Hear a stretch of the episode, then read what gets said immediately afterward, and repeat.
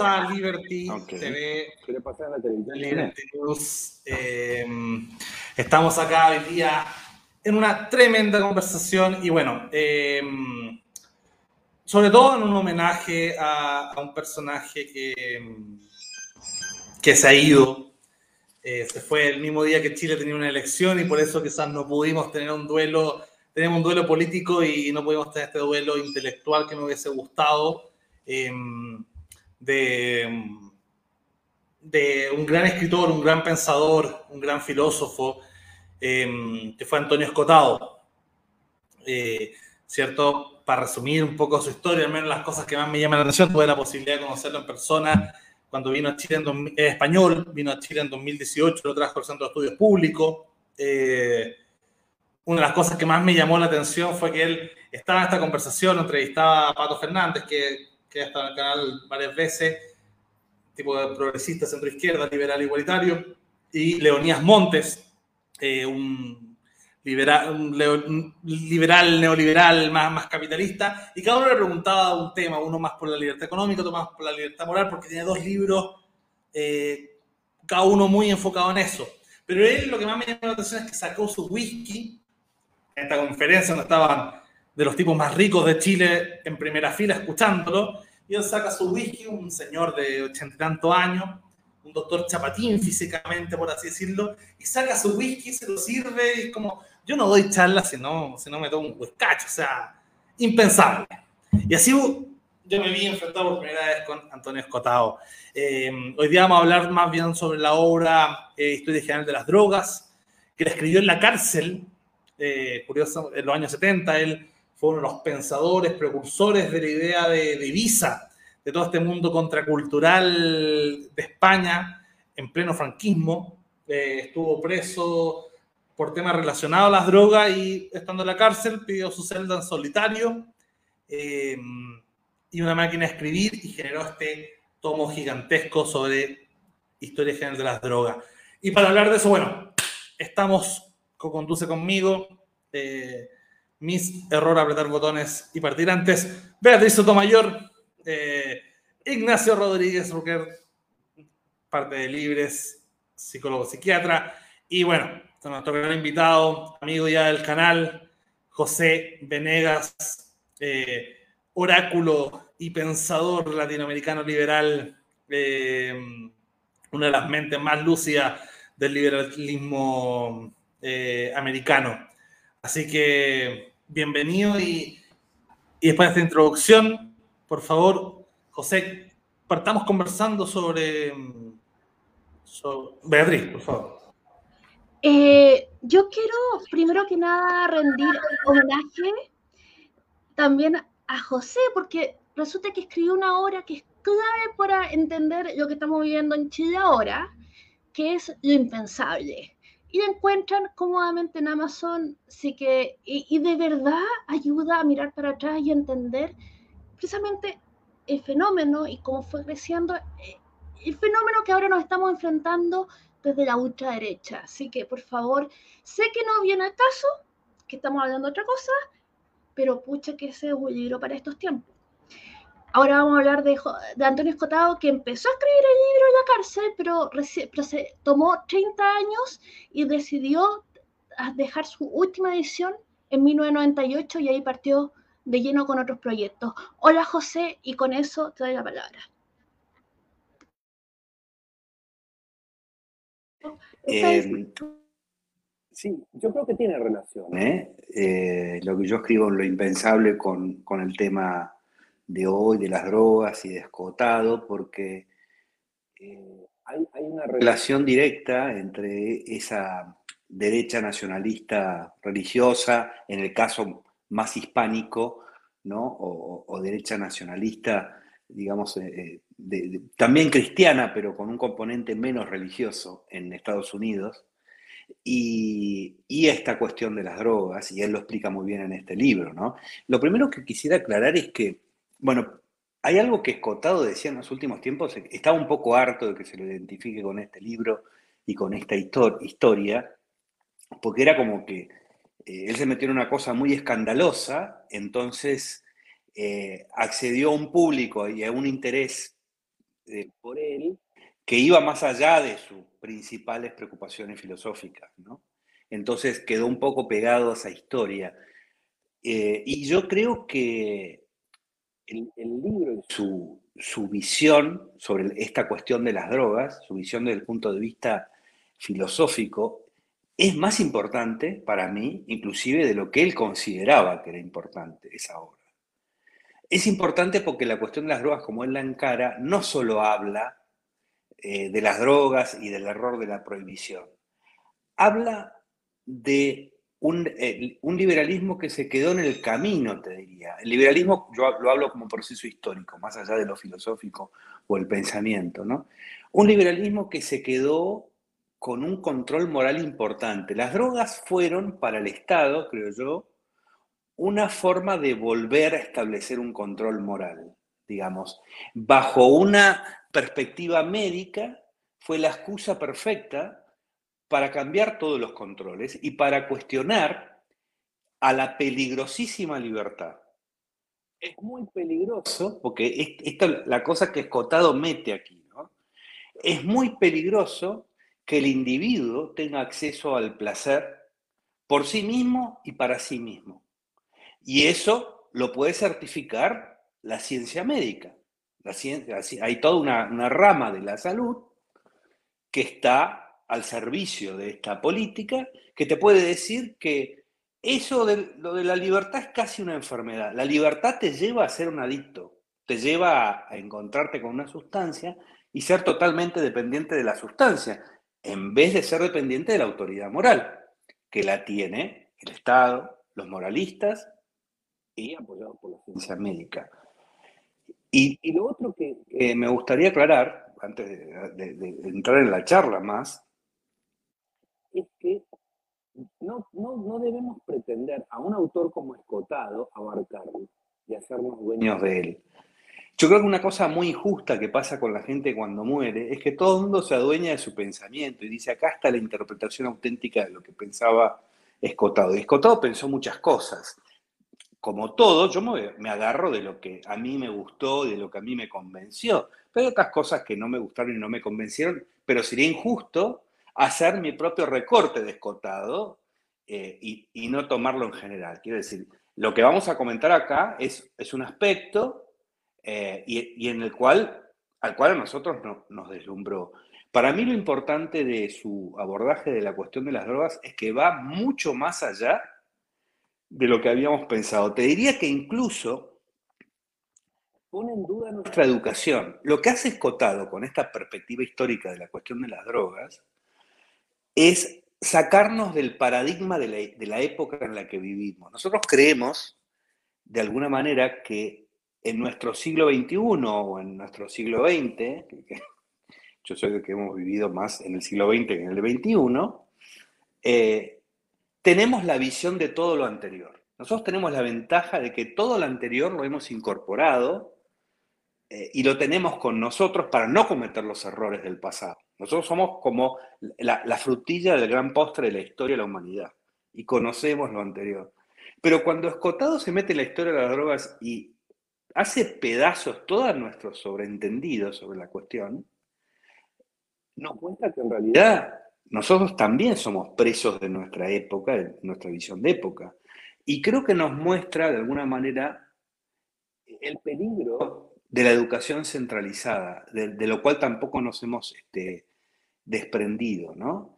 Esta cosa de nosotros asumir que la droga es un problema médico. que el contacto con la droga es cuestión de demostrar si realmente hace daño a nuestra salud. Que es, me parece a mí, asumir lo imposible de, asumir, ¿no? Eh, casi todo lo que nosotros pensamos de la droga está en función de la prohibición. Y la prohibición es la excepción en la historia de las drogas. Esto es lo que es curioso. Y Escotado R nos dice que las drogas son un mecanismo para que nosotros, la conciencia, administre su placer, su estado de conciencia y su perspectiva. ¿no? Ayn Rand descartaba esto, tenía, era muy crítica de la cuestión de las drogas porque decía que la droga evitaba al ser humano eh, digamos, la vía de la razón. Y yo me atrevería a cuestionar eso también. ¿Y por qué no? ¿No? Está la conciencia en el sentido de elegir, no de, no de evitar los resultados, ¿no? Ella tenía esta frase muy buena, somos libres de, de elegir lo que queremos hacer, pero no de evitar los resultados. Pero si no evitamos los resultados, si sabemos perfectamente lo que determinadas drogas producen en nuestro cuerpo, en nuestro cerebro, en nuestra perspectiva, en nuestra conciencia, en nuestra, en, nuestra, en nuestra forma de vernos a nosotros mismos, hacia adentro y hacia afuera, como decía Cotado, si eso nosotros lo elegimos con todos sus riesgos y con todos sus, con todos sus problemas, nos estamos elevando por encima de el problema de, zafar de las consecuencias. Estamos asumiendo las consecuencias de la misma manera que si somos equilibristas, ¿no? Si somos equilibristas estamos corriendo un riesgo. Y sin embargo, salvo que creamos que no hay riesgo, no estamos actuando de manera racional. Así que lo descotado para mí eh, tiene ese alcance y esa, y esa profundidad de demostrarnos cómo, a través del control del placer, eh, todavía estamos en pañales en materia de, libertad. Y que hay una próxima etapa del ser humano donde va a elegir sus emociones, si puede administrarlas a través de un proceso químico elegido, ¿no? Así que bueno, eso como introducción creo que esa es la No, y, genial en ese sentido. Em, a nivel, contémosle un poco también a, los que nos están escuchando, ahí puse imágenes de, Antonio Escotado eh, de fondo. Em, un poco explicar de dónde viene la idea de, prohibición, de dónde viene esta idea. Para aclarar, Escotado, bueno, como, decía bien José, es un, es un, un personaje él mismo se, autodefinía liberal, dentro de otras cosas, ¿cierto? Eh, pero él contaba, lo contaba todo desde una perspectiva de la historia, desde el, origen de lo que sabemos sobre este, sobre este tema. Me gustaría contar sobre eso, sobre el origen de la, idea de, prohibicionismo. Eh, porque las sociedades conservadoras no, nacen con el Estado moderno. Para ti, ¿desde, desde dónde podemos partir de esta idea, eh, eh, no sé si parte desde la comunidad, conectándolo un poco con tu libro, no es necesario partir desde el Estado, ¿cierto? nace desde, un colectivo que quiere tratar de, controlar los procesos de evolución moral, eh, o tiene que ver más bien de frentón con, con la idea del Estado intentando hacer un, un, un control absoluto. ¿De dónde crees tú que nace esta idea primigenia del prohibicionismo? Desde el Estado, desde el colectivo o la fusión de ambos? Eh, me estás preguntando a mí porque se, me cortó varias veces y, no llegué más que escuchar la última, la última parte de lo que dijiste. ¿Cuál, cuál es la pregunta? Sí, si, si la idea a nivel histórico, a nivel cronológico, em, si la idea de, de prohibicionismo con respecto al tema droga o, podría ser con respecto a otro tema eh, como la sexualidad, nace primeramente desde un colectivo, o sea, desde, desde la moralina horizontal, o si nace desde, desde el Estado, desde un sentido eh, jerárquico, ¿cierto? Desde el de arriba tratando de controlar el de abajo.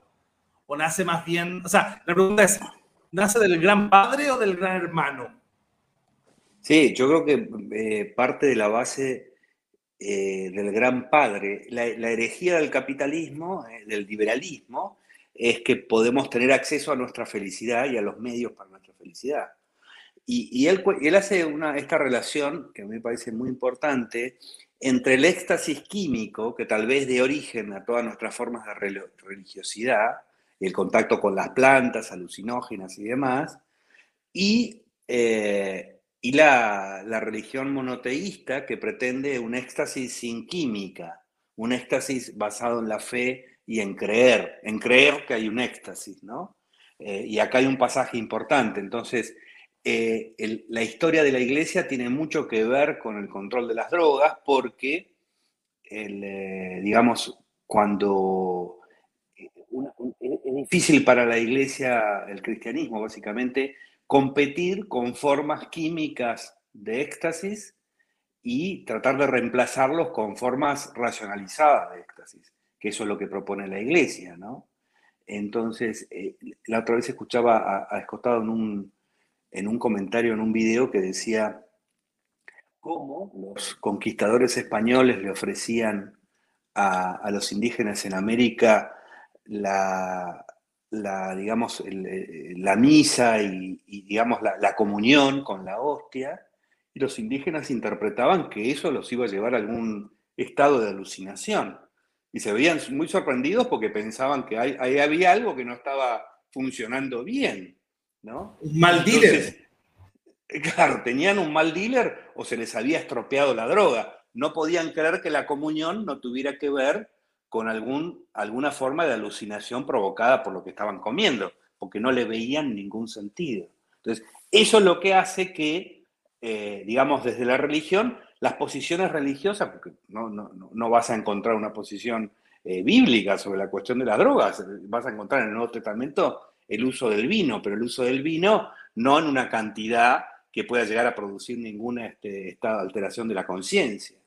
Entonces yo creo que viene de esa competencia. Y es muy básico, el, el, liberalismo es una gran herejía. O sea, el individuo hace lo que quiere, tiene el placer que quiere. Por eso que también hay que controlar el sexo y el lucro controlar el, sexo, el lucro y el éxtasis, ¿no?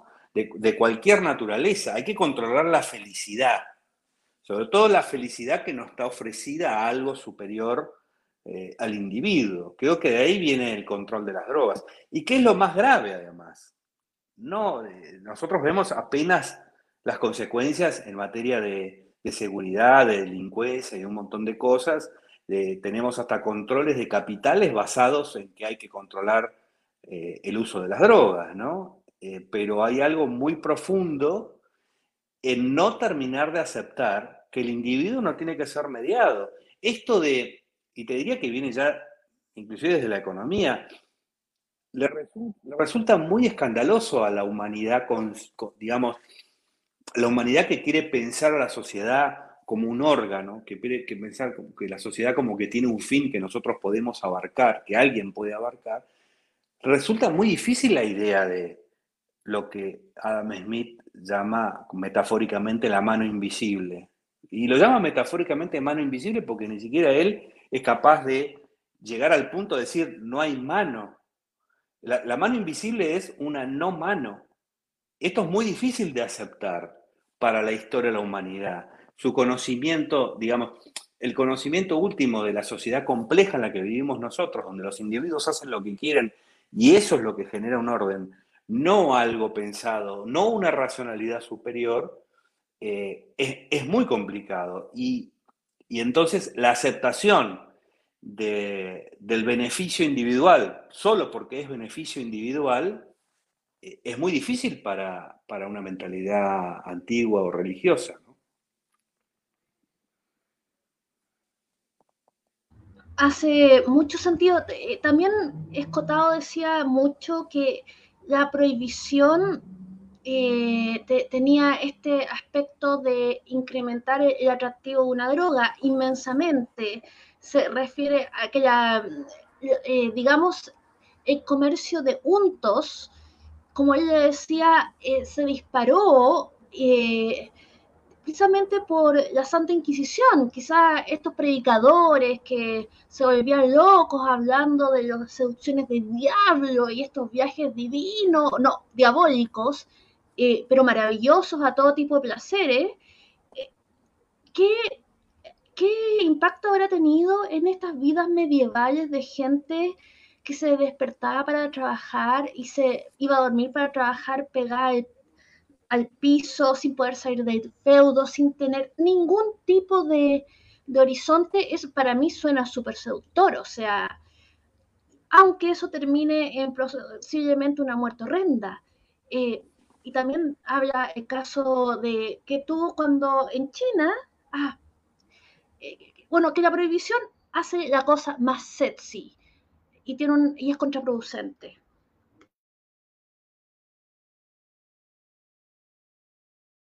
Creo que está pegado. Sí, como que se quedó como en modo pensativo. José, ahí, ahí, está, ahí volvió. Ahí está de nuevo. Qué desastre. Vamos y venimos. ¿Lograste escuchar la pregunta o no? Estamos con problemas de, internet. Ay, pasa, le pasa a todos. Ahora, es interesante también cuestionarse y preguntarse eh, en ese sentido la, ah. las ideologías que, bueno, repite la pregunta si quieres, Beatriz para que te escuche José. Que la, prohibición eh, incrementa inmensamente, eh, digamos, la, el atractivo de las sustancias. Eh, aunque... Sí, 100%. Claro, claro. el atractivo, pero además genera esta cosa de, digamos, de la, imposibilidad del control del consumidor al ser, un, al ser una cosa clandestina, con lo cual la calidad de la, de la sustancia este, alucinógena o, de alguna manera estimulante eh, es muy mala. Y coloca, hace algo que es muy perverso, que es en los barrios marginales que hay llenos de pobreza debido a la regulación y a un montón de cosas, en Latinoamérica, es donde se, donde se termina concentrando la comercialización de la droga, porque son barrios que viven en una economía en negro, una economía paralela. Por lo tanto, ahí es donde se concentra la droga y es, esto ahí. Eh, el hecho de que sea imposible acceder a, trabajos remunerados, también por regulaciones de tipo estatal, hace que este mercado de la droga sea accesible, o sea que se está fomentando de alguna manera este tipo de cosas. En la Edad Media lo, que, se, ve muy claro y lo muestra es eh, esta asociación de la brujería con la Inquisición a las pociones mágicas. Y las pociones mágicas mágicas no son otra cosa que sustancias este, que alteran los estados de conciencia, que se toman como diabólicas, ¿no? De nuevo, porque compiten con otras formas de pretendida alteración de la conciencia a través de la fe eh, y en definitiva de, la pura racionalización, ¿no? Yo quería complementar la pregunta que hizo Beatriz, antes de pasarle la, palabra también a Ignacio, que, como psiquiatra me imagino también puede tener ahí una, una visión sobre la droga particular y, más asociada quizá a la ciencia que, a la historia y la idea. Em, preguntarte un poco sobre cómo afecta...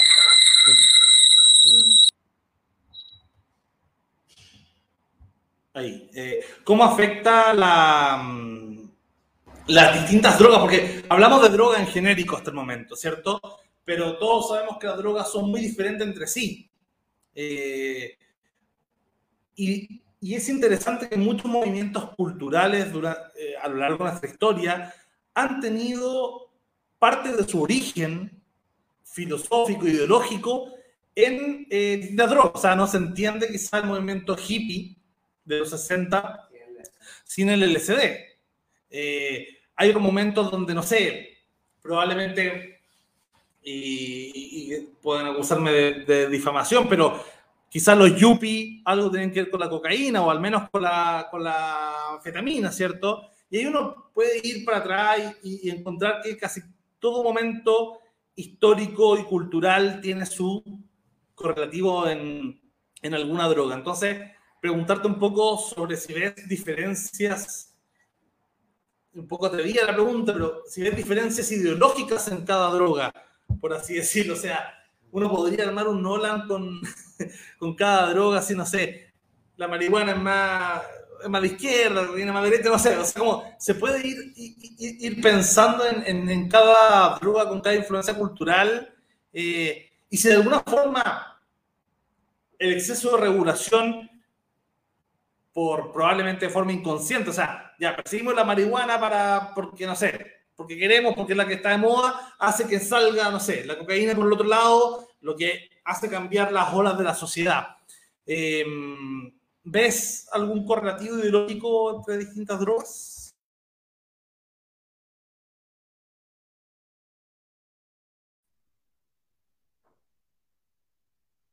Nuevo, parece que tengo como la guita que hago la pregunta y José se queda pegado. La pregunta esa se la hiciste a Ignacio, ¿no? No, no, no, a ti, a ti, a ti. Si ves correlación ah, entre... No, yo, yo, no veo una cosa este, eh, ideológica en eso, sí. cada uno de estos procesos, muchos de estos procesos culturales tienen que ver con el consumo este, que siempre escondido de la droga, ¿no? Entonces, de alguna manera está alterado por la, por la misma este, prohibición. Yo lo que veo es si eh, en el rechazo a la droga o una, forma de, de, expresar una cosa de control moral. Lo básico, la destrucción básica que hace sobre el sistema político consiste en la aceptación del paternalismo estatal. El paternalismo estatal que es el que viene a reemplazar a otros paternalismos anteriores, el paternalismo del control religioso, del control de, todo tipo, hasta del control familiar, ¿no?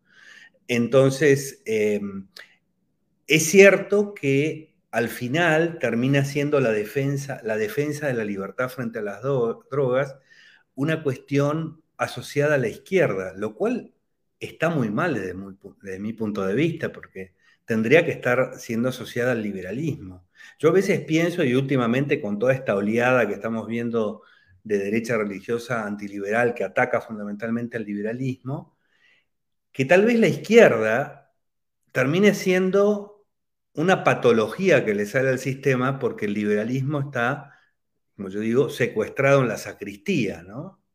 es un liberalismo eh, controlado, un liberalismo bajo control y bajo vigilancia. Ayer puse en Twitter esto, que la astronomía, la ciencia en general, ha prescindido de la religión hace rato. ¿no? no es que está en contra de la religión, ha prescindido. La astronomía ya no se preocupa por ver si la Biblia, la gente de la Biblia va a estar contenta o no, diciendo cómo está funcionando el universo. No, no considera la cuestión. El liberalismo, sin embargo, no ha logrado esa libertad, con lo cual yo diría que la astronomía tiene más libertad que el liberalismo. ¿no? Eh, y el liberalismo no se mete en, en estas cuestiones a fondo. ¿Por qué? Porque ofende a un montón de gente que cree en el control moral por distintas razones, por acomodo, por sacar el presupuesto de un señor que no pone plata si no es en algún tipo de control moral de ese tipo. Pero todavía tenemos un, liberalismo este, muy, preguntándose si no se va a enojar la Biblia cuando hable de determinadas cosas. Entonces, eh, me parece que el tema de las drogas ayuda al mantenimiento de ese paternalismo. Ese miedo que se ha logrado poner en la población acerca de qué pasaría si la gente pudiera drogarse, que es exactamente lo que pasa ahora, porque la gente efectivamente puede drogarse, eh, ese miedo ha logrado de alguna manera mantener la llama de que el control moral es válido, llamándolo de otra manera, llamándole medicina, que es un poco lo que hacen al tratar de argumentar contra los derechos LGBT o contra el aborto, esto de mezclarlo con medicina, decir, no, acá estas ciencias nos dan la razón. Bueno, la cuestión de las drogas parece que dan la razón de que tiene que haber un control moral, porque si no, todo sería un desastre, sería una anarquía. Y eso hace que la izquierda, a la cual no le importa nada todos estos sistemas, ni todas estas formas de obediencia, sea la que monopolice cosas que, que deberían ser eh, tratadas con liberalismo. Por eso digo, no sé hasta qué punto la izquierda no es simplemente una patología del liberalismo, ¿no? Es como eh, el sótano, es el closet del liberalismo, la izquierda. Ese closet del cual el liberalismo no ha salido. Ignacio. Está en mute. El, todo muy interesante. Aquí me tengo que, me voy a extender un poco.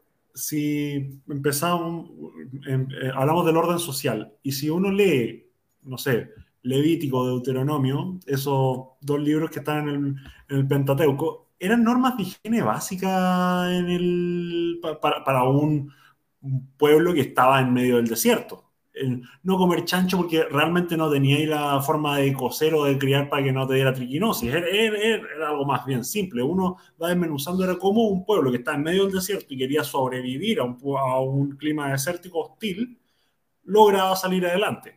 Le ponen un poco, la, atacan un poco a las drogas, las sustancias alucinógenas. ¿Por qué? Por el hecho que tienes eh, disminuye tu, tu posibilidad de sobrevivencia de toda la masa si tienes a alguien agitado Y si tienes alucinaciones, mejor decir que está una hora del demonio para justificar poder atacarlo. Eso es. Y si tú decís que hay una sustancia que te produce alucinaciones, ah, esta sustancia se asocia al demonio, entonces vamos. Se, eso traspasa a su hijo, a, su religión hija, el cristianismo. En literalmente el cristianismo es el hijo del judaísmo, por el hecho de que Jesús es el hijo de Dios. Entonces, seguimos con esta misma lógica hasta que el cristianismo conquista el imperio romano, luego conquista los principales reinados de Europa y ahora tiene las riendas desatadas. Puede decir hasta incluso estos pecados mortales y puede ser llevado a, a la quema de brujas, a la Santa Inquisición. Y efectivamente hay un control muy eh, que la evidencia científica, no, o sea, la manera de hacer leyes no estuvo a la altura de la, a la velocidad de la evidencia científica y a la velocidad de las tecnologías que habían disponibles. Se, podía detener a las personas, se podía apoyar, se podía cuidar, se podía contener. El mundo islámico fue mucho mejor en cuidar y en acoger a las patologías de salud mental. Pues si, si dicen, no, es que las drogas son malas porque generan alucinaciones que son una enfermedad mental, ya, perfecto. Entonces, ¿qué es lo que uno hace con una enfermedad mental o con cualquier enfermedad? Uno la cuida o la, o la encierra o la mata. No, uno, si vamos a usar el argumento sanitario, usemos el argumento sanitario, que es cuidar a la persona con una enfermedad. Entonces, vamos cada vez más a futuro. A la gente realmente no le importaba tanto si, se consumía o no. Los, los, los eh, centros de opio llenos, las licorerías llenas, eh, los, fumar tabaco completamente aceptado, es algo hasta incluso que habla de ser refinado, distinguido, educado. Eh, no había anunciador de televisión en los 50 en Estados Unidos que no partía fumando. Y hay un momento que es clave, que es cuando el alcohol se le salió de, los de las manos a los gringos y empiezan con el prohibicionismo. Y había mucha plata para financiar a los pacos para andar asaltando licorerías hasta que dijeron, ¿sabéis que por culpa del prohibicionismo del alcohol, ahora hay moonshine, hay destilados con eh, metanol, que son mucho más tóxicos? Está, si les suena esa historia a algo actual, avísenme. Eh, terminemos con esto. Pero se está, iban a a cortar presupuesto. Sumemos que los afroamericanos se les asociaba a la heroína, a los mexicanos se les asociaba a la marihuana, a los chinos se les asociaba el opio, pero no podían ser racistas, porque no se podían hacer leyes a través del racismo, pero sí podían garantizar echar a los mexicanos por tener esta droga agitadora que era la marihuana. De hecho, hay una historia que dicen que antiguamente en Estados Unidos siempre se le llamó cannabis hasta que lo, supieron que a los mexicanos les gustaba llamarle marihuana, entonces cannabis eh, era buena, pero la marihuana es lo que queremos hacer, queremos hacernos de la marihuana y de paso a los mexicanos que se la fuman. Entonces, es imposible no ver la historia, por lo menos desde el siglo XX en adelante, del, eh, de las drogas sin pensar en racismo, control social, intervención estatal. Y lo más gracioso es que se hizo una comisión en, los años 20 para decir, ya, ¿qué tan peligrosa es esta marihuana? Llamaron expertos, psiquiatras, neurólogos, dijeron, sabéis que no es más peligrosa que el alcohol ni el tabaco. De hecho, es dentro de todo una sustancia bastante inocua altamente peligrosa, olvidemos lo que dijeron estos compadres que tienen conflictos de intereses. Nixon repite ese mismo experimento posteriormente en los 60 y hasta incluso se refiere a que, ah, obvio, pues, si todos los psiquiatras son judíos y estos tipos están ganando esa fue una frase literal que dijo Nixon. Entonces, quiero deshacerme de esto, quiero deshacerme de esto por algo. Así que también le subió la categoría. Eh, por eso, siempre que hablamos de drogas, hablamos de control social. Y cuando ocupan el argumento médico, se les olvida que los médicos estudiaron esta cosa y dijeron, sabes que sí, hace daño. En estas condiciones hace daño. Pero por favor, tenemos legales muchas sustancias mucho más dañinas, tenemos armado un sistema de contención y de cuidados démosle la oportunidad, o por lo menos partamos con la marihuana, demos esta alternativa. No estoy diciendo, está bien fumar un caño, no lo puedo decir, sería un erróneo. Solo puedo decir que comparativamente a otras sustancias legales, en el largo plazo es menos dañino. Hay un daño asociado, por supuesto, pero más que usar eso para encerrar personas, usémoslo para, para ofrecer apoyo a las personas, como tenemos salas para ERA para los eh, pacientes tabáquicos, como tenemos programas serios de desintoxicación alcohólica, hay programas de desintoxicación de marihuana, pero yo no tengo ningún, no, nunca he visto la noticia de lo pillaron con tres petacas de ron, métanlo preso. Con respecto a lo de, a, una subpregunta que hiciste, Lucas, no, no creo que sea algo ideológico, pero sí definitivamente hay algo psicopatológico en el consumo de las drogas. Porque si pudiéramos separar en tres grandes grupos, están los psicodélicos, los alucinógenos, los, eh, los activantes y voy a poner un cuarto, los depresores. Una persona que busca un viaje, que busca, que, busca experimentar, que busca ampliar su percepción, como es lo que siempre acusan, no necesariamente es igual a una persona que necesita estar activada todo el tiempo, como no es necesariamente una persona que por alguna razón tiene que escapar de la, de la realidad, como por, no, no, es lo mismo que una persona que necesita bajar las revoluciones porque está siempre en estrés. Entonces, psicopatológicamente se, puede, se pueden desarmar un poco los grupos.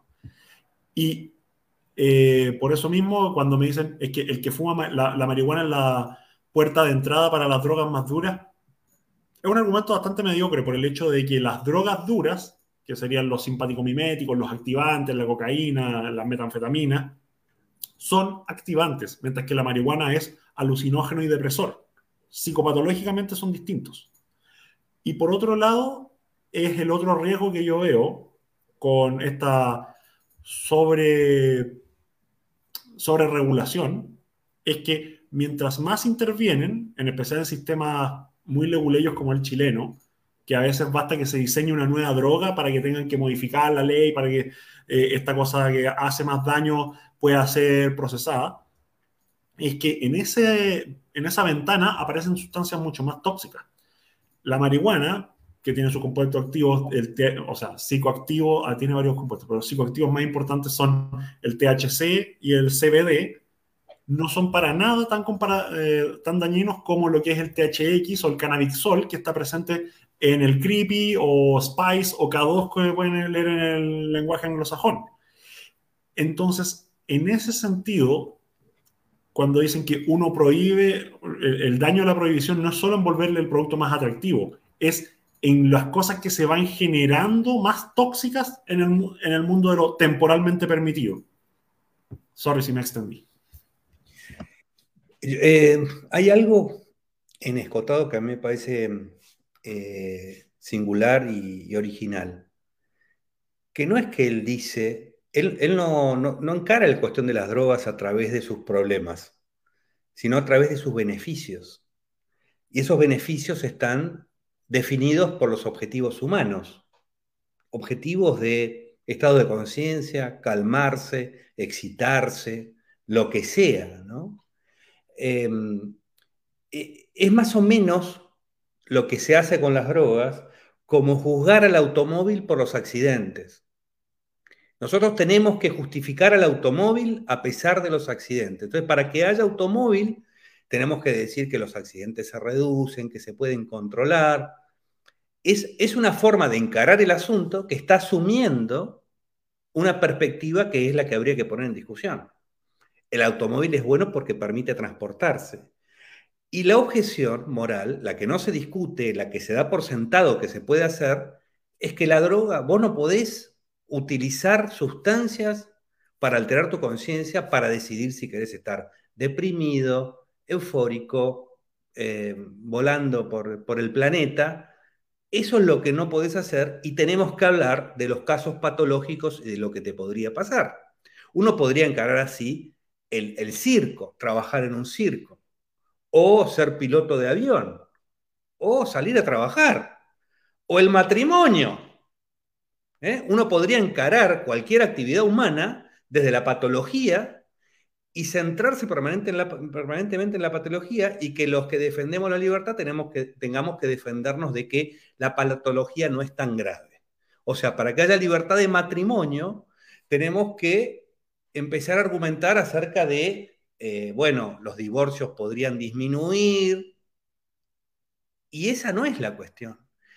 Yo creo que la cuestión central es cuál es el objetivo que tiene un individuo que se droga.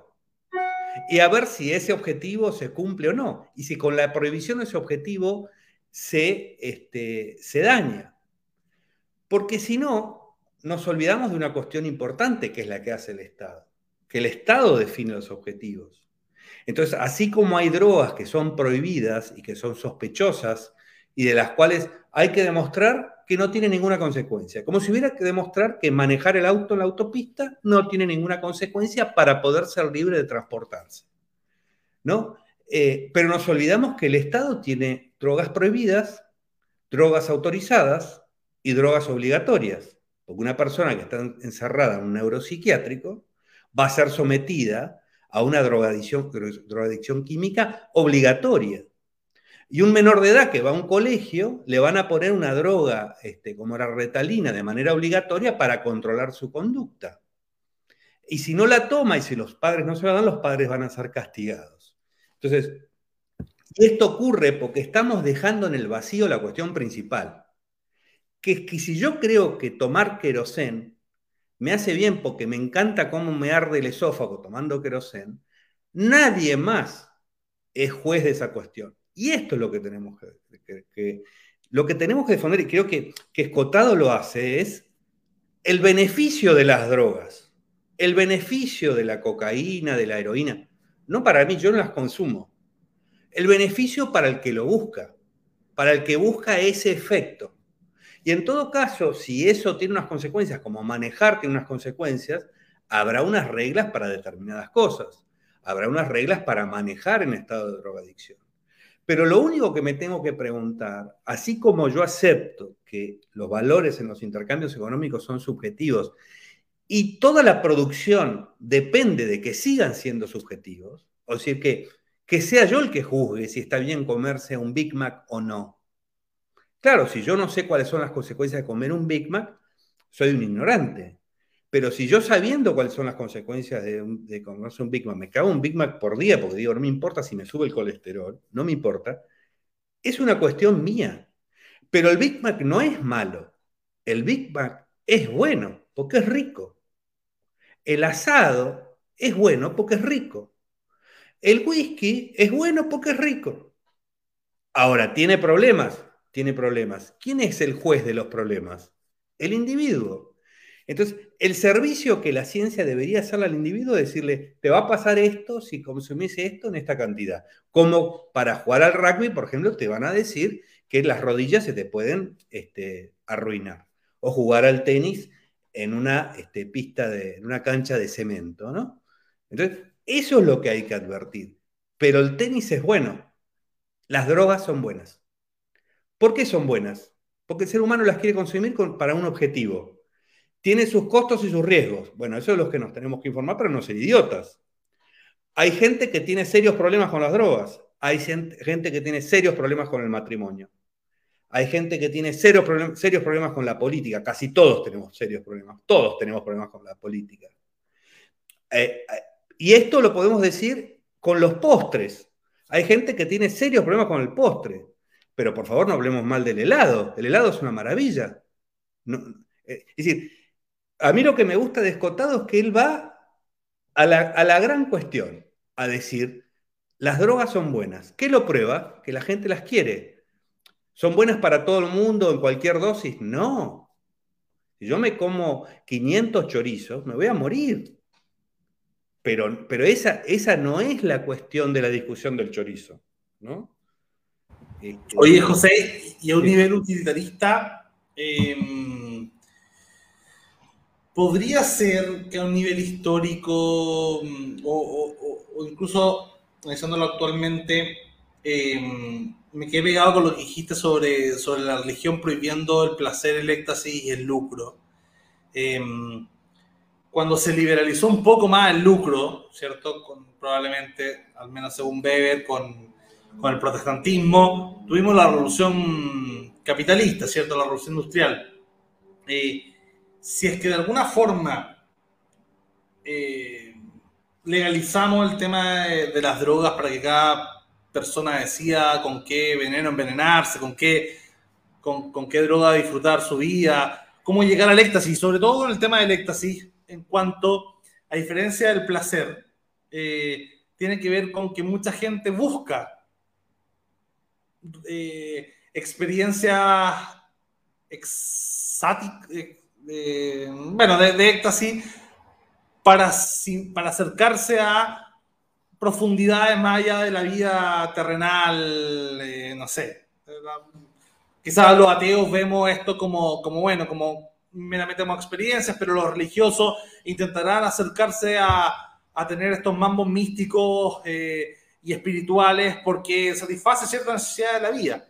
Eh, si, si de alguna forma hubiera más acceso sin costo moral eh, al mercado de las diferentes drogas, podría quizás y por eso la pregunta a nivel utilitario, la gente buscar menos en la religión una respuesta mm, eh, o un supuesto camino hacia este éxtasis? Bueno, eh, vos decías que esto de que, eh, es una discusión, ¿no? Si el protestantismo realmente favorece más... yo, creo, yo creo que es al revés, creo que el lucro ha contribuido bastante a moralizar a las religiones las ha hecho, las ha hecho más tolerantes y que nuestro avance moral tiene mucho más que ver con los fines humanos que con las prohibiciones humanas. No, pasa por ahí. El problema, el problema de la religión es que es una forma, es una planificación moral centralizada, que ya tiene las respuestas, mientras que la sociedad humana no tiene las respuestas, las está buscando. Y las buscarán las drogas como las buscarán cualquier otra cosa. Eh, la droga puede matar, sí, el amor también. Se mata muchísimo por amor cometen muchísimos crímenes por amor, se miente por amor, todos hemos mentido por amor, ¿no? Este, mucho más que por odio, te diría. Este, así que la cuestión es la dosis, el objetivo, las reglas éticas. Punto. No, no, no la droga, no el amor, no los postres, no el helado, este, sino todo esto, ¿no? Em, yo creo que todo lo que, todo lo que se libere de ese control central permite un avance moral. Así como el avance moral de la tolerancia en la que vivimos tiene que ver con el afán de lucro y el comercio, yo creo que toda esta cosa de apertura a, las minorías, a distintas sexualidades y formas de vivir, tiene mucho más que, ver con el comercio que con, la con, predicar la comprensión. nuestros, nuestros pastores son un fracaso al lado del sistema de precios. ¿no? Nos hace mucho mejor el comercio y el afán de lucro que cualquier sermón moral. Entonces, en la medida que se abra la cuestión de las drogas, vamos a ver, vamos a incorporar a nuestra, humanidad el, el, medio químico para conseguir objetivos humanos que no son estrictamente materiales. Son más allá de, van más allá de lo material. Y esto que va más allá de lo material es lo que compite con la religión que pretende representar a todo lo que va más allá de lo material este, y que complica nuestro avance moral. Interesante eso del, interés de comercializar versus el interés, el interés político o moral, porque hay un dato que yo encontré eh, asombroso que era que tanto en la post-esclavitud como en el post, cuando se termina la segregación en Estados Unidos, se hace un comparativo de quiénes estaban más dispuestos a negociar con las comunidades afroamericanas o contratar un, un trabajador negro, como a, abrirse estos pasos, y decían, ya, estos son los eh, que son más, eh, más, más, liberales, o sea, liberales desde el punto de vista yankee, ¿no?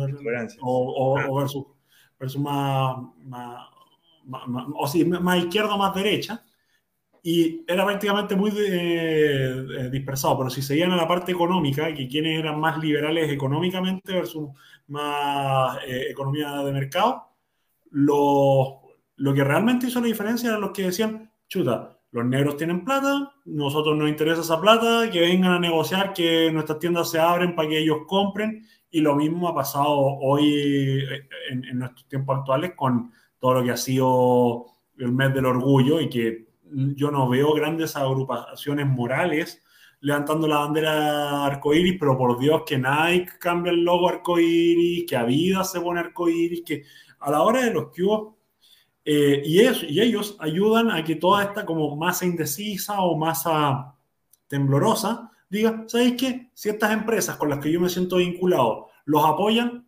bienvenido sea. Eh, inclusive, inclusive hay, hay, una, hay, una, cierta resistencia a los movimientos LGBT porque esto les parece una hipocresía, no me acuerdo cómo es que le llaman. No, no es hipocresía, eso es avance moral. O sea. Capitalismo rosa. No, porque hay una cosa kantiana de, hay una cosa de identificar. Si tengo interés, no puede ser moral. ¿No? Esto lo tenemos metidísimo todo. No, no, casi todo lo que es moral es interés. Porque así como vos ves que si vos sos blanco, eh, comerciás con, los negros y no tenés ningún problema, eso es lo mismo que con tu, con tu vecino blanco, ¿no? O sea, da exactamente lo mismo. Nuestro, nuestro aprendizaje, nuestro trato y nuestra sociabilidad, y esto lo tiene muy claro la, la escuela austríaca, no depende de nuestra renuncia a nuestros, a nuestros objetivos, sino de cómo conseguir nuestros objetivos. La tolerancia, el respeto de la palabra empeñada, el idioma, el derecho, todo eso es hijo de nuestros intereses entendidos bien, no planificados centralizadamente en un libro sagrado, sino en nuestra experiencia como humanos de intercambio, que es donde verdaderamente se juega la moral.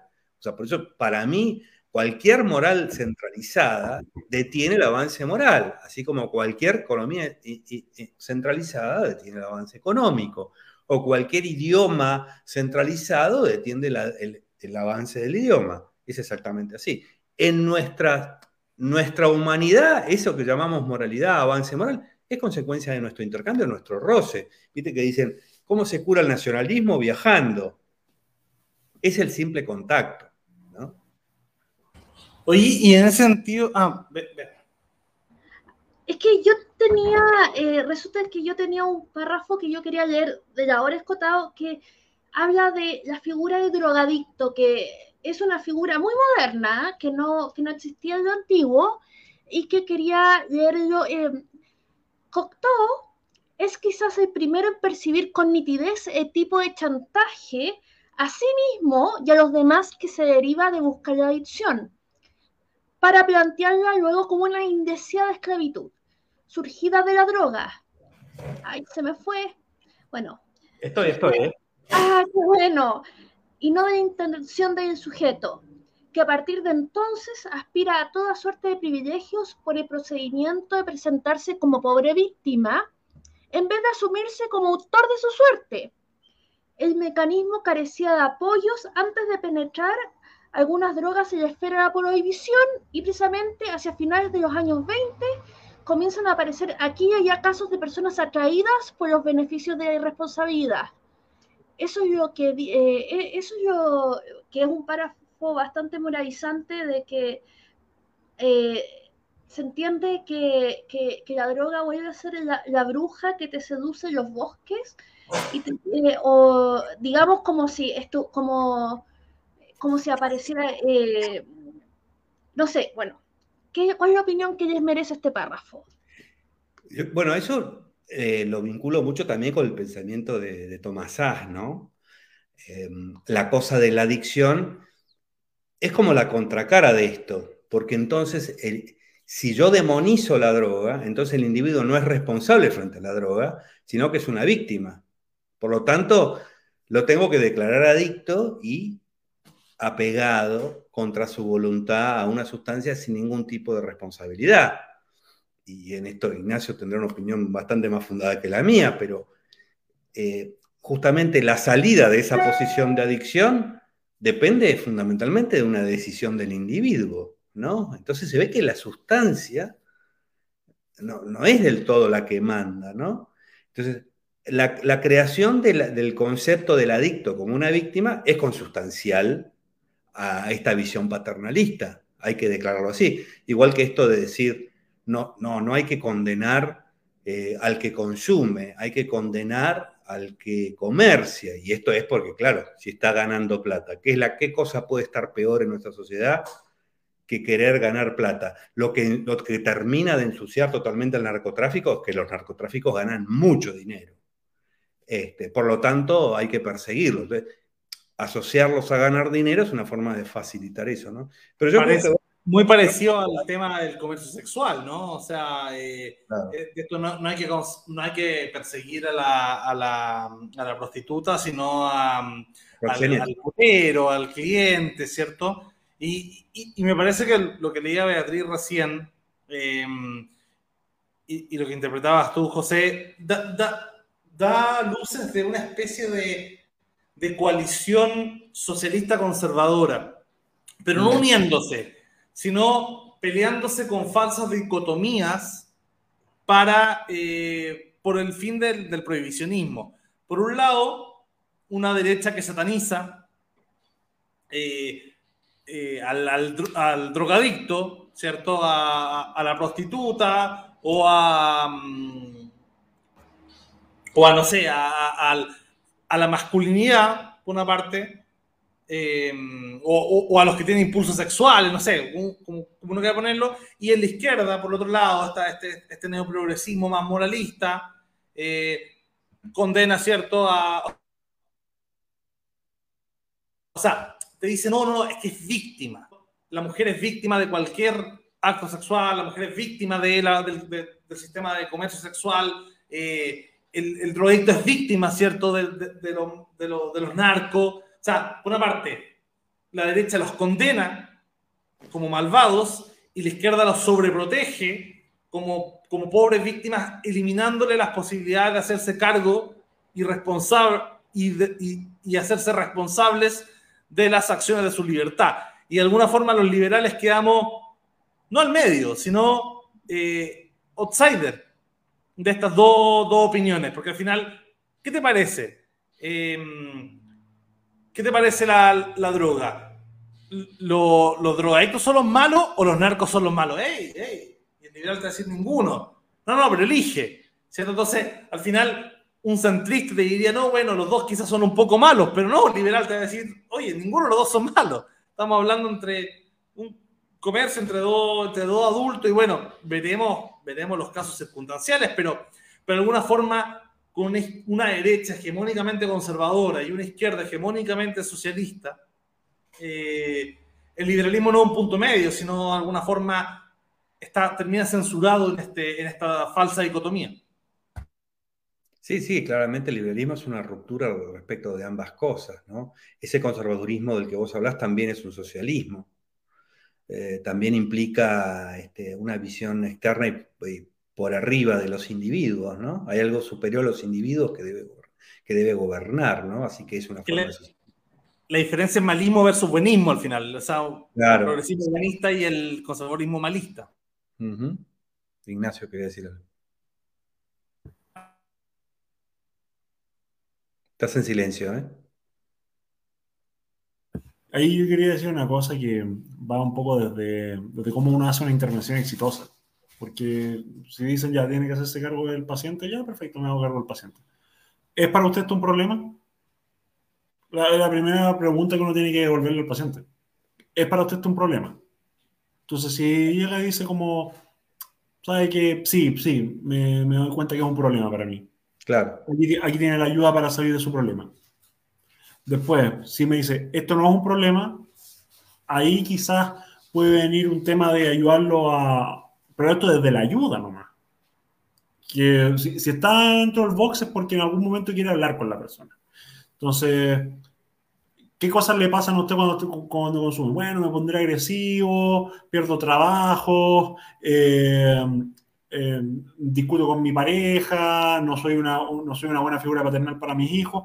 ¿Es eso usted un problema? Sí, no consumir. Entonces entramos en la fase que es control de daño. Es como, ¿Cómo puede hacer usted para consumir y que no pasen las cosas negativas para su vida? ¿O en qué contexto usted puede consumir, qué hace con las cosas buenas que usted busca el consumo sin las cosas malas? Pero, de nuevo, también uno siempre puede decir, estos son los órganos que pueden fallar si usted consume mucho. Pero la decisión es suya, es, como bajar, eh, creo que los grandes avances, en especial en, psiquiatría, es ver una nueva generación de personas, de, psiquiatras bajándose un poco del pedestal del dios Thor y empezar a decir, ¿sabe qué? Yo soy un asesor técnico. Usted vino para acá, usted aceptó las responsabilidades, yo le puedo decir que estas cosas le pueden pasar y que la ley no, los va, no lo va a ayudar en, estos temas, porque si usted agrede a alguien, no me van a llamar a mí para que usted deje de agredir a personas. Van a llamar a, un policía, a un carabinero, a algún oficial, y él lo va a detener a usted.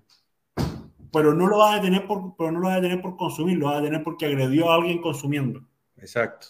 De la misma manera que si usted fuera limpio, no tomara ni un yogur ni un café, y agredir a alguien también habría que detenerlo porque el, problema es agredir a una tercera persona. Claro, claro. Eh, además, en definitiva, la agresión probablemente venga de algún proceso químico, o sea, que hay, alguna, hay algún estimulante en el cerebro que provoca la agresión, así que que sea externo o interno lo mismo. Pero eso que vos decís, a mí me parece el pacto ético esencial. En eso existía mucho Tomás ¿no? La cuestión ética esencial.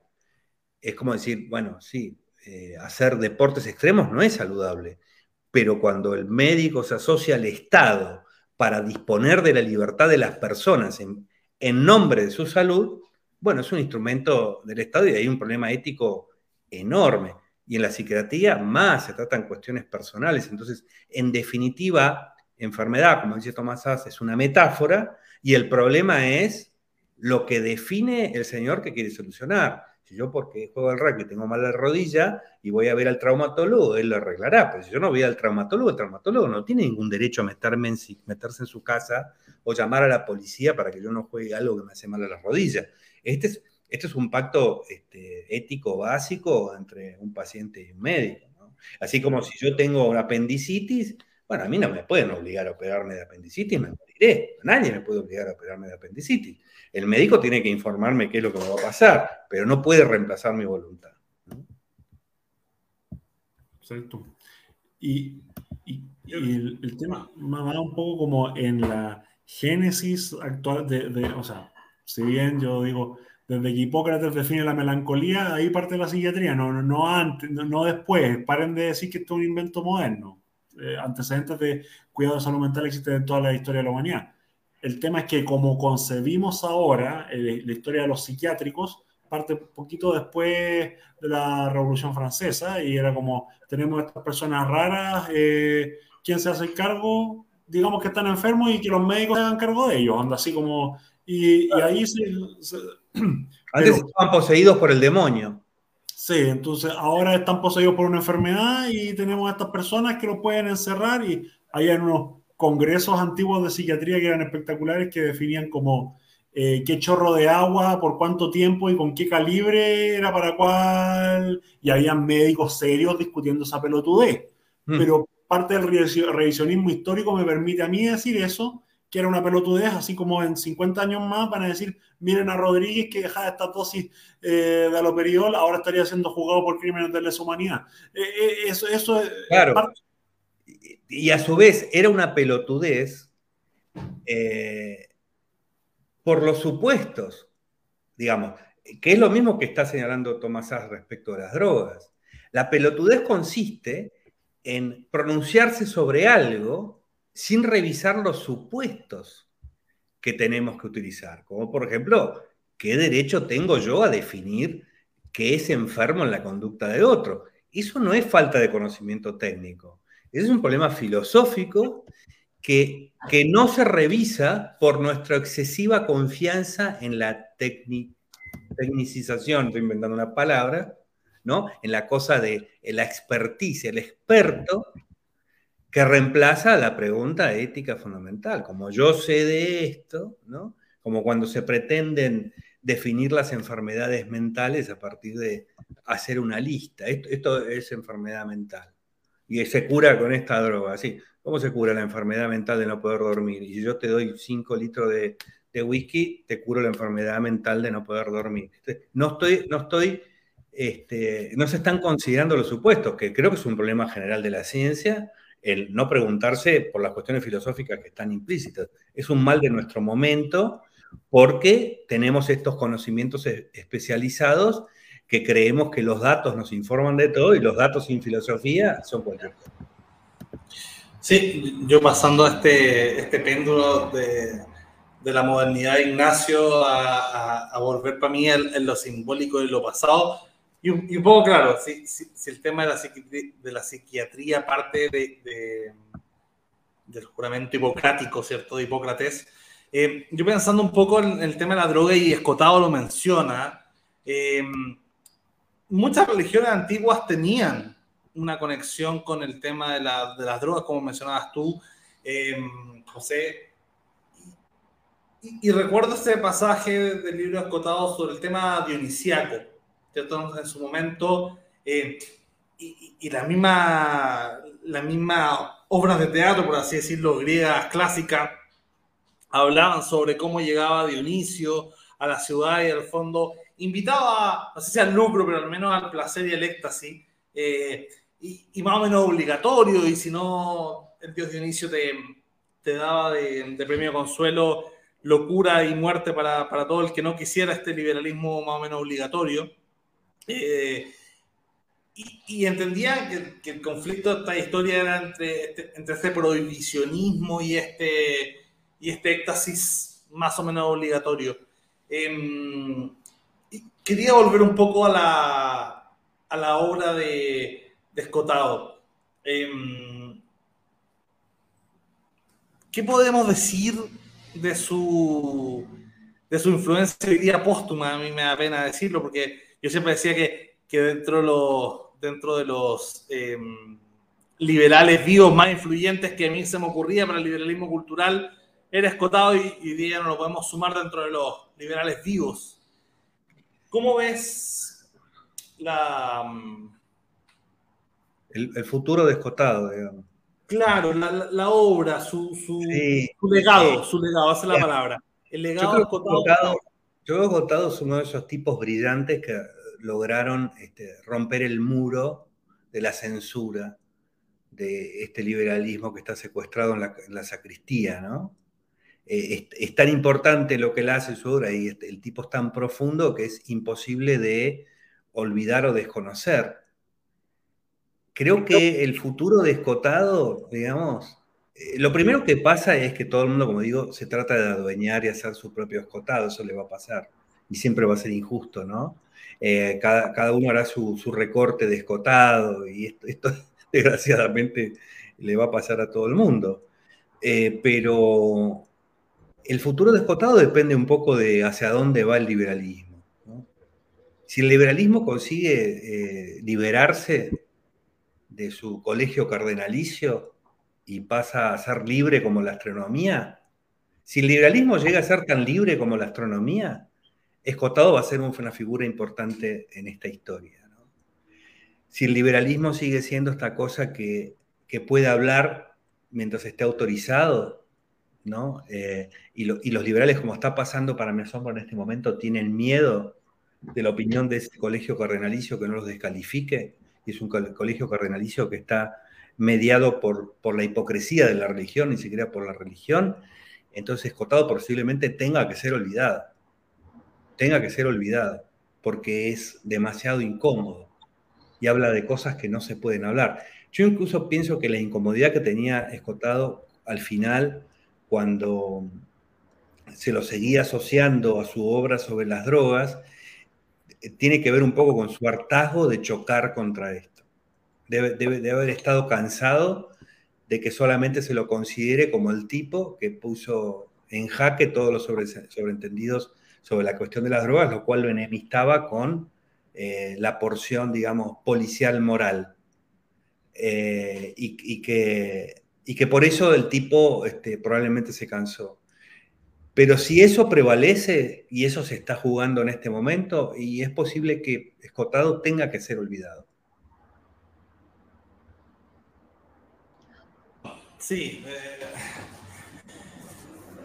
Prefiero pensar, bueno, yo soy, soy un optimista sin, sin remedio. ¿ah? Em, sí, yo solamente advierto el tren que viene, ¿no? Yo soy optimista en el sentido, se puede saltar, ¿eh? Se puede saltar y que el tren no te choque. Pero tenemos un tren y lo podemos ver en esta ¿no? Es que yo quiero decir que El futuro del liberalismo y el futuro escotado me parece que van por el mismo carril.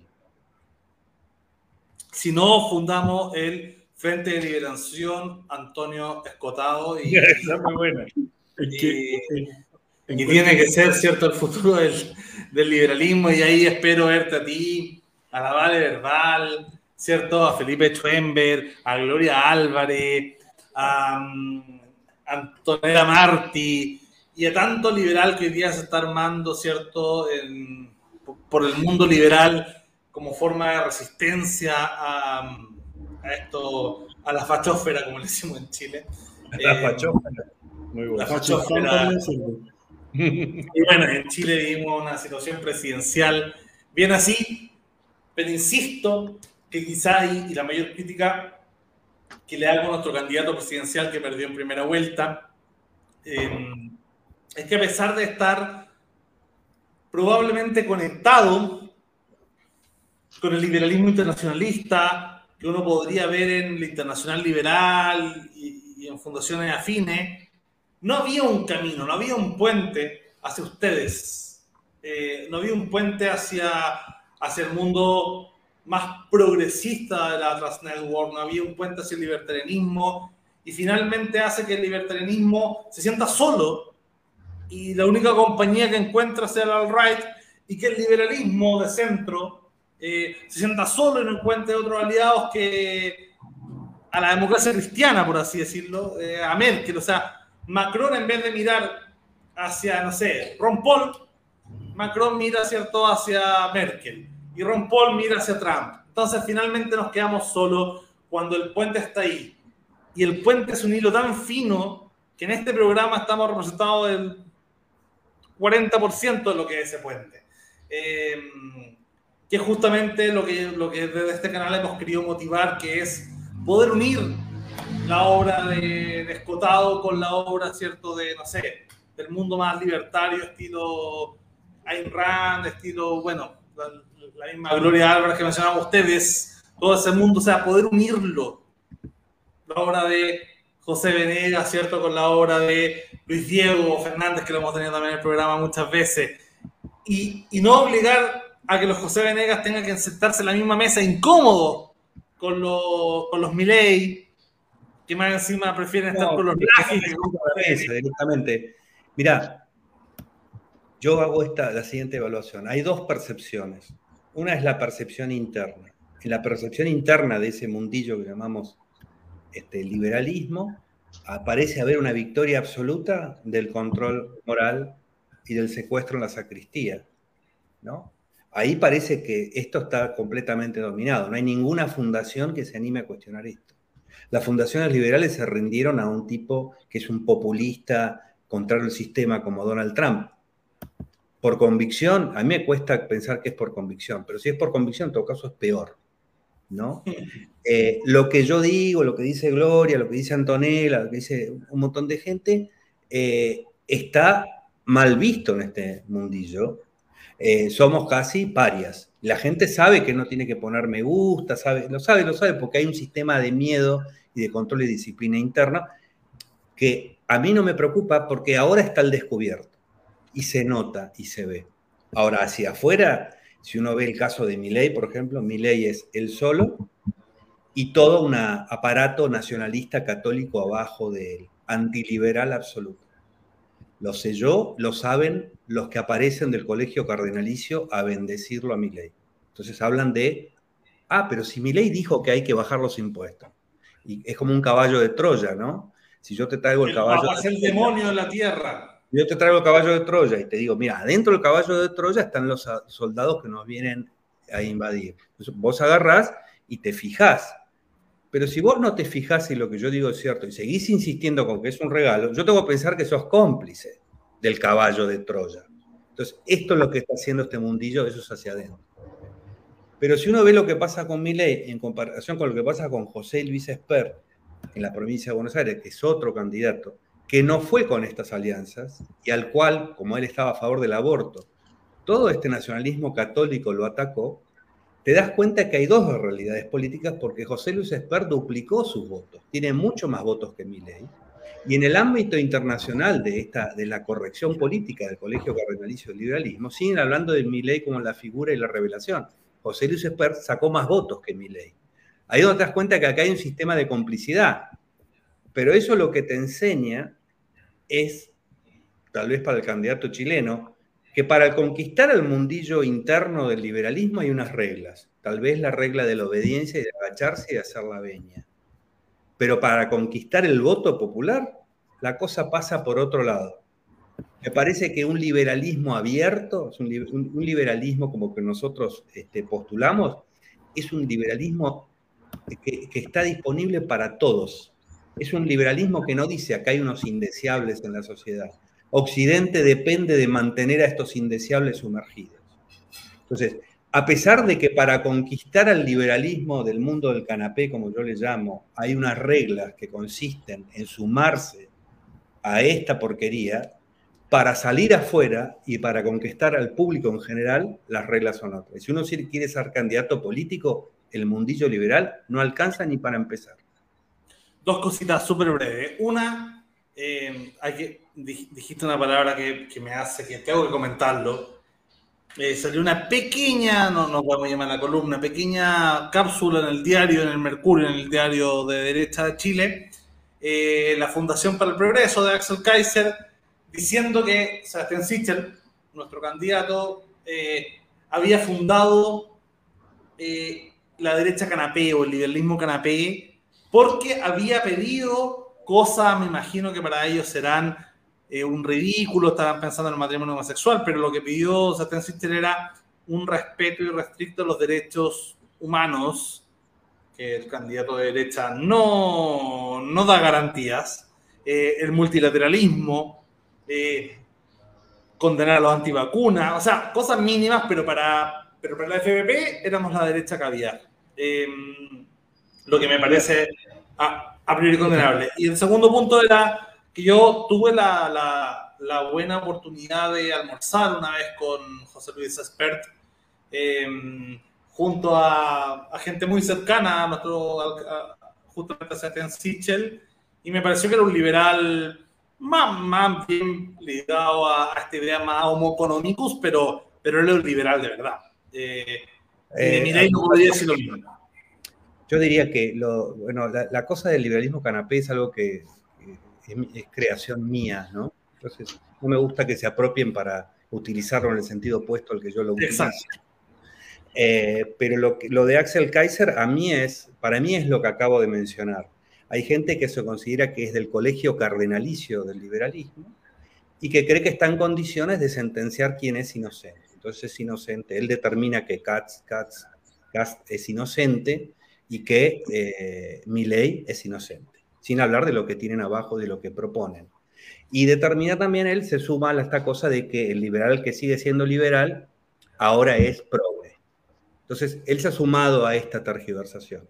Es, una, eh, es un sofisma permanente, es una forma de, tergiversar los términos de la discusión, y en vez de decir, yo ahora, en vez de ser liberal, soy un nacionalista católico, soy de una derecha católica, creo que tiene que haber control moral de la sociedad para que no se corrompa y que lo que no es cristiano es antioccidental y tengo que prevenir la inmigración, o sea, si no, en vez de, digamos, de decir abiertamente, de manera honesta, he dejado el liberalismo para abrazar al castismo, a la derecha religiosa, a ese control moral, a una forma de legitimidad este, clerical, digo, no, no, acá esto, esto es un liberalismo, demasiado liberalismo. Bueno, no, bueno, Mario Vargas Llosa dejó claro a Axel Kaiser eh, que es liberal en su momento y, y, ahí probablemente el carnet, o al menos la posibilidad de Axel Kaiser de repartir carnet, se le acabó. El carnet, no, importa, ¿no? No importa. ¿Cuáles son las ideas que yo postulo? Si Axel Kaiser cree que el modelo moral es CAS, debería decirlo y no tergiversar las cosas para decir que el verdadero liberalismo es CAS, porque no se lo cree ni CAS. José, ha sido eh, más que un gusto conversar. Eh, bueno, hemos conversado muchas cosas, entre ellas de la gran obra de Antonio Escotado, que sigue siendo para nosotros eh, uno de los referentes principales en el siglo XXI, ya no podemos decir vivo, pero, pero sí en el siglo XXI del liberalismo, del liberalismo cultural. Podría ser incluso, lo bautizo, me atrevo a bautizarlo ahora antes de que alguien más lo haga o alguien más lo niegue. El padre del liberalismo cultural del siglo XXI es Antonio Escotado. y bueno, gracias José por, un placer, Les agradezco mucho. Para mí siempre es un, gran gusto conversar con ustedes.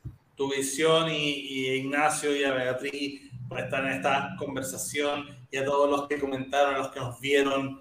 Em, bueno, invitarlos, ¿cierto?, a suscribirse, invitarlos a leer la obra de Escotado, invitarlos a leer la obra de José Venegas, invitarlos a ir siguiendo y construyendo este liberalismo cultural que, que se construye todos los días.